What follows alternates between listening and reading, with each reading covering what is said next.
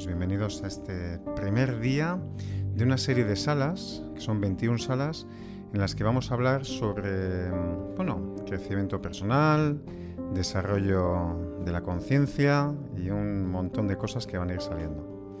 Entonces, bueno, lo primero daros las gracias, porque es el, pues bueno, es el estreno de esta serie, en realidad. El viernes tuvimos una pequeña puesta a punto, hablando de cinco mecanismos de defensa desde la Gestalt, pero bueno, hoy vamos a, empezar ya desde la introducción. Entonces, antes de nada, quería deciros pues algunas cositas. Eh, que tengo aquí una chuleta, me ha apuntado varias cosas. Entonces, bueno, lo primero, em, bueno, como digo, son 21 salas en las que vamos a incluir una mirada racional de la vida, pero también mística.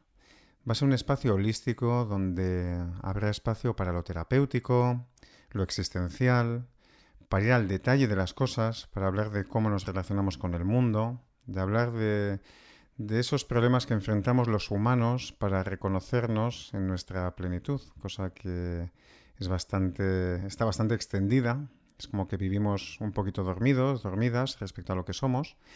Y bueno, esta es un poco la, propuesta general. Eh, deciros que hay un grupo de Telegram asociado a estas salas.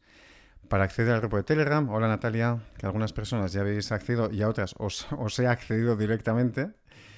Em, bueno, pues en este, este grupo de Telegram está en mi perfil de la bio, que se llama Cambio en Espiral. Entonces ahí lo podéis buscar y os podéis añadir. Ese canal de Telegram, bueno, irá anunciando las salas, también en el, en el canal que ya estáis. Y bueno, se irán aportando materiales, os iré mandando quizá algún resumen, etcétera. Vale. Decir que esta sala se está grabando y no, sé por qué no sale en el título del texto, porque yo lo había puesto. Pero bueno, estoy grabando solo la parte inicial en la que hago una primera exposición y después no se grabará y no se publicará ninguna de las opiniones personales ni asuntos de cada uno. Y esto tiene el, propósito de respetar absolutamente la privacidad de la persona, de, de quienes estáis aquí opinando, si compartís un aspecto de vuestra vida, bueno, decir que al menos por mi parte eh, pongo todas las herramientas para que sea un espacio absolutamente protegido. Bueno, llegando, siguen llegando personas, bienvenidas, todas las que venís. Hola, Maya, bueno. Julien, hola. Entonces, eh, bueno, compartiros cuáles, eh, cuáles, cuáles son los objetivos principales de esta serie de salas. Bueno, el principal mm, objetivo es eh, contribuir, y leo porque me lo, he, apuntado, contribuir al despertar de una mayor conciencia humana de todas las personas que vayamos siguiendo estos contenidos. O sea, me gustaría que entre todos pudiéramos contribuir al despertar de una mayor conciencia. Por otro lado, potenciar, promover, animaros. me, están, me están haciendo ping. Eh, perdón, me he despistado. Em, potenciar, animaros eh, para que dirijamos la mirada hacia nosotras y nosotros mismos y desarrollar el autoconocimiento. Sin autoconocimiento no podemos ser responsables. Es decir, si no nos conocemos, no nos podemos responsabilizar de eso que no sabemos. Con lo cual el tercer objetivo será caminar hacia la plena responsabilidad propia ante la vida. En cuarto lugar, eh, quiero que este, estas salas nos ayuden a ir soltando las máscaras que llevamos tan pegaditas, que las tenemos ahí, nos identificamos con ellas, nos ponemos estas caretas y bueno, mm, es, es muy sano ir soltándolas poco a poco. En quinto lugar, avanzar hacia un cambio de paradigma respecto a lo que somos y lo que hacemos aquí. Tender puentes entre lo humano y lo espiritual, entre el cielo y la tierra, entre mm, esa, esencia que tenemos y también un puente con ese ego, ese, ese carácter que nos está impidiendo ver la esencia. Bueno, pues vamos a trabajar desde las dos. En séptimo lugar, contribuir a que despleguemos nuestros dones y nuestros talentos. ¿Vamos a encontrar el milagro en esta sala? No, porque solo con escuchar información eh, no hacemos cambios. Sí que es verdad que nos inspiramos para después hacer esos cambios, ¿no? Pero em, desde aquí sí que, sí que vamos a potenciar mucho el desarrollo de cada quien. No venimos aquí a vender nada, no venimos aquí a, a convencer de nada. Se trata de animar, plantar una semilla o regar una semilla que ya está plantada en muchas de las personas que estáis, para que despleguemos nuestros dones, para que nos conozcamos y nos pongamos al servicio de, de esos dones también y los compartamos. Caminar hacia el proceso de individuación y la plena manifestación de nuestro potencial, tan relacionado con lo anterior ya casi terminando, eh, construir un campo de energía humano y seguro para todas las personas que decidáis acompañar este viaje. Y esto es muy importante porque mm, desde esta presencia, este, este campo de seguridad lo vamos a construir entre todas las personas que estamos. Esto no lo voy a hacer solo yo, sino que esto forma parte de cada quien. Entonces, bueno, forma parte de cada quien. Cada quien contribuye a ello. Así que os animo a estar presentes. Y el más importante de todos, y por eso lo he dejado para el final, es caminar, eh, dirigirnos hacia el corazón para poder abrirlo a la vida. Y claro, de esa manera desarrollar nuestra capacidad de estar presentes en ella. Bueno, entonces em, esto es eh, un poco la, la, introducción. Y sí que me gustaría que... Hola Joan, muy buenas. ¿Estás aquí? Hola, aquí estoy totalmente dispuesto y presente. Vale, Natalia también, te he saludado antes. Hola Natalia. Hola John, es un placer estar aquí rodeada de gente tan preciosa. Gracias por esta sala. Bueno, pues muchas gracias Natalia. Y nada, todas las personas que estáis por aquí abajo, pues nada, animaros a ir subiendo para, para seguir contribuyendo. Bueno, entonces, vamos allá. Eh, este es el, inicio de, la exposición. Entonces voy a intentar ser breve, aunque esto nunca está garantizado en mi caso, pero al menos voy a intentarlo. Bueno, el título de la sala lo dice muy claramente. Eh, bueno, no lo responde, pero establece la pregunta, ¿no? ¿Por qué la búsqueda de amor nos hace perderlo? Mm, claro, para esto tenemos que tener una conciencia inicial de lo que es el amor. Entonces, a ver, si veis, eso es. Paula sube. Vale. Entonces, em, digamos que al inicio de nuestra vida nacemos de una explosión de amor. En esencia es eso. A través de, una energía sexual, pero también con, todo, con toda esa dosis de, vida, con esa explosión, mm, el óvulo es fecundado y a partir de ahí empieza nuestro desarrollo, ya desde el vientre de nuestra madre. ¿Qué sucede? Que en ese lugar todas nuestras necesidades, idílicamente, aunque siempre pueda haber asuntos en el embarazo, pero nuestras necesidades están cubiertas. Eh, de alguna manera estamos en simbiosis total con la vida.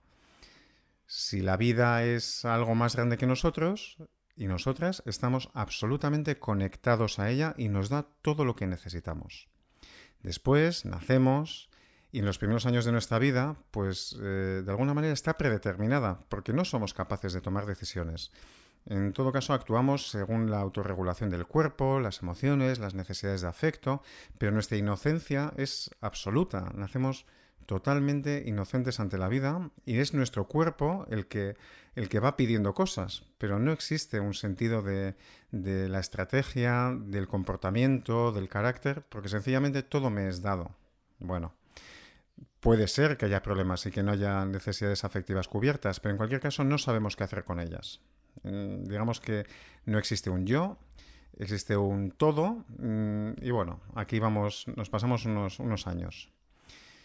Em, cuando digo que nacemos desde la inocencia de toda culpa, eh, la mirada que hago es personal, es desde el, desde el, individuo. Si habláramos desde un punto de vista sistémico, podríamos hablar eh, desde otro lugar y diríamos otras cosas, pero la sala de hoy se va a basar mucho en lo personal. Entonces, bueno, vamos a la vida, vamos creciendo y en este proceso de, educación y socialización, pues vamos tomando conciencia de un yo individual que se relaciona con el entorno. ¿Y qué sucede? Pues que tenemos que hacer algunas cosas para sobrevivir, para conseguir esas eh, eh, suplir esas necesidades fundamentales, afectivas, etcétera, necesitamos empezar a hacer algo con ello. Y en función del carácter de nuestros padres o las figuras que hicieron de padres, pues nuestro personaje se convierte en un personaje adaptativo. Nos metemos dentro de él, nos adaptamos de una forma óptima a un entorno que no lo es, desgraciadamente no lo es. Bueno, desgraciadamente o no, realmente es nuestro aprendizaje como humanos, ¿no?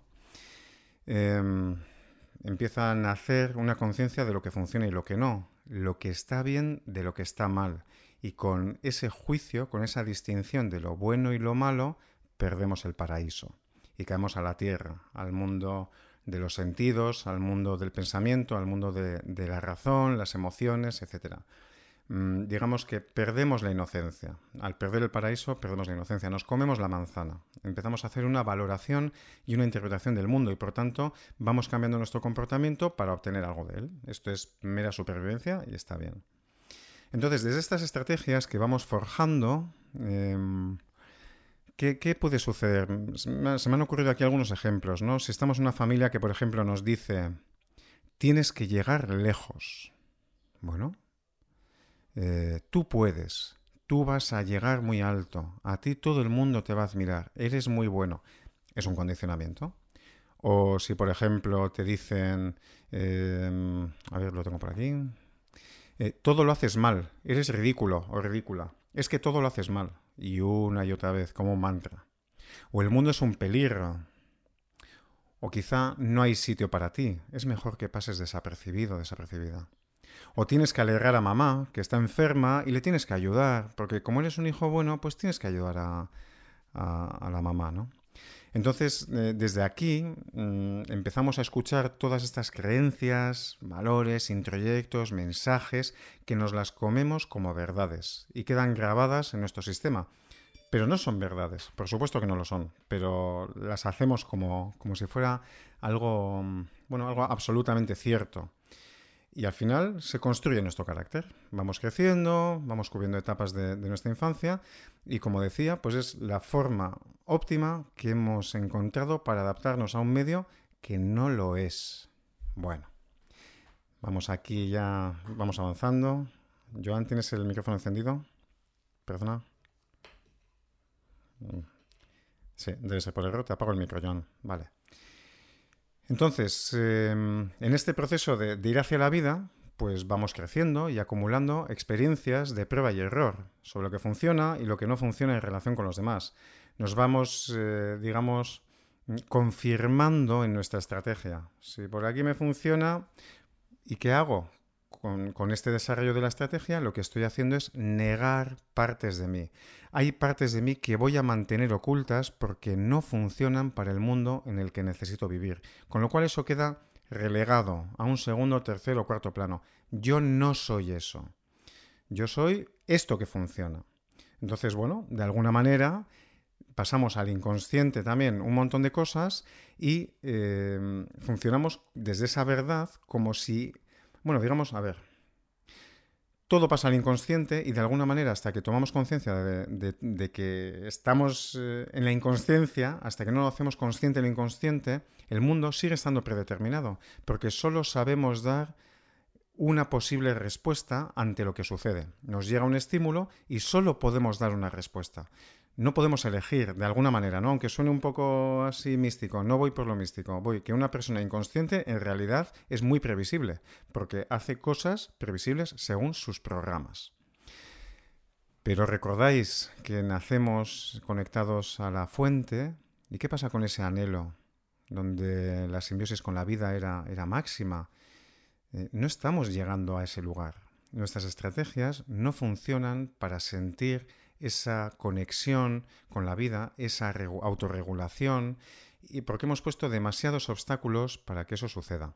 seguimos avanzando y nos creemos el traje. Ya se queda muy pegadito a nosotros. Estamos, yo soy así, yo soy asá. Bueno, nos lo creemos y entonces acabamos perdiendo el contacto con nuestra parte más esencial.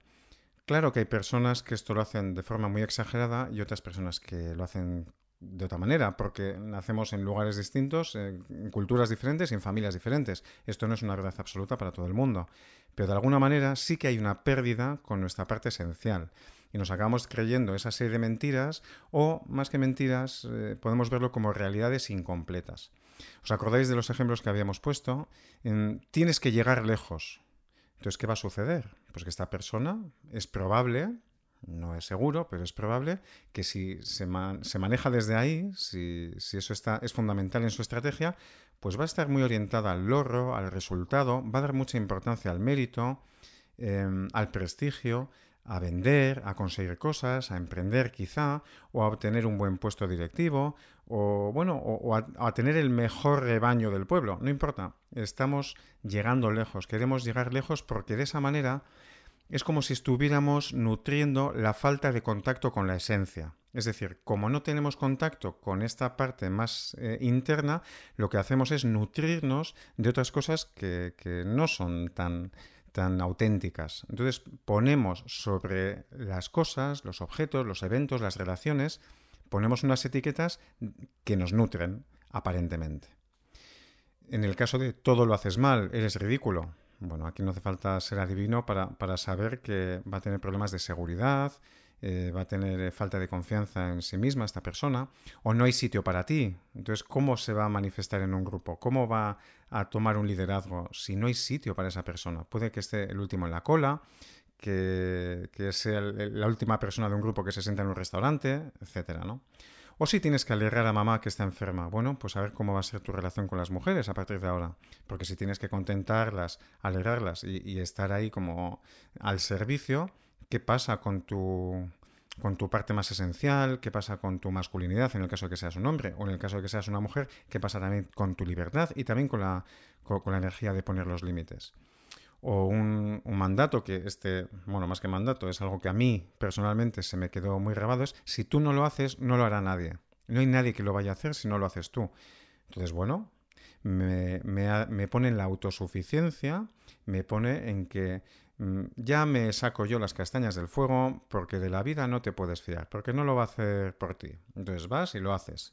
Esto tiene una parte positiva, que desarrollas mucho la confianza en ti mismo, las autocompetencias, em, pero desarrollas también eh, pues una parte pues también que se siente muy fuerte y que se desconecta de lo emocional, niega una parte de lo emocional. Bueno, pero no es, no es objeto de esta sala extendernos en cada uno de ellos. Y ya vamos eh, casi terminando. Entonces, eh, claro, en ese gap, en ese espacio que hay entre, entre la parte esencial y el traje que nos hemos identificado, bueno, ¿cómo vamos a afrontar ese salto? Desde el traje hacia la esencia. Ahí hay un vacío. Eh, hay un vacío existencial. Si no soy mi traje, ¿qué carajo soy? Entonces, si no sé lo que soy, bueno, mejor me quedo en, lo que sí sé que soy. Por eso, cuando hablamos de que nos cuesta cambiar, al final es no entregarnos a ese vacío por no, por no saber, porque es muy difícil soltar ese traje y, hacerlo en, bueno, sin miedo, ¿no? Es, muy normal que exista un miedo a, desaparecer como un yo. Entonces, eh, aunque tampoco nos vamos a extender en esto hoy, porque ya, ya van pasando dos minutos y ya quiero abrir micrófonos, un mapa muy, muy efectivo, eh, increíble para trabajar todo esto. No es el único, pero para mí es uno de los principales, es el eneagrama. El eneagrama que divide eh, la personalidad en nueve eneatipos, bueno, los nueve tipos de personalidad con 27 subtipos, tres por cada una, que no es más que la estrategia que nos montamos para afrontar y evitar ese vacío. Entonces, em, en esa búsqueda eh, de lo esencial nos quedamos en nutrirnos desde las etiquetas o desde la interpretación del mundo. Entonces, según el eneatipo en el que caigas, aunque todos tenemos una mezcla, por supuesto, y no hay dos seres humanos iguales, pues vamos a interpretar que eh, si yo estoy enfadado, pues estoy vivo y puedo defenderme del vacío. O si yo soy muy importante, pues me defiendo del vacío. O si yo doy una imagen muy buena que me devuelven los demás a partir de lo que consigo y de lo que hago por los demás, pues también evito el vacío. Y no voy a hacer todo el recorrido, pero en el caso de, la gula, por ejemplo, pues si tengo mucho de todo, evito el vacío. Si hablo mucho, evito el vacío. Si como mucho, evito el vacío. Entonces, siguen siendo estrategias descentradas de lo esencial. Entonces, em, el trabajo de desidentificarnos con este personaje pues lleva tiempo, lleva trabajo, y es justamente lo contrario a, esta mirada del enneagrama que se hace en algunos lugares, ¿no? De instrumentalista. Eh, vamos a ver cómo podemos hacer para conectar mejor con los siete. Vamos a ver cómo puedo hacer para vender más caro a los doses. Bueno, esto es una, para mí una prostitución absoluta eh, del, del, propósito que tiene el enneagrama, que para mí es una herramienta sagrada, además fue revelada. Y bueno, de alguna manera eh, es como lo de siempre, ¿no? Eh, antes se escuchaba en una sala esto de que el cuchillo sirve para muchas cosas. ¿Para hacer una operación quirúrgica o para, para matar a alguien? Pues así es. Entonces, si ponemos conciencia en el enneagrama, desde luego es una herramienta de sanación para que nos ayude a atravesar un territorio de desidentificación y alcanzar la esencia. Es justamente salir de las etiquetas.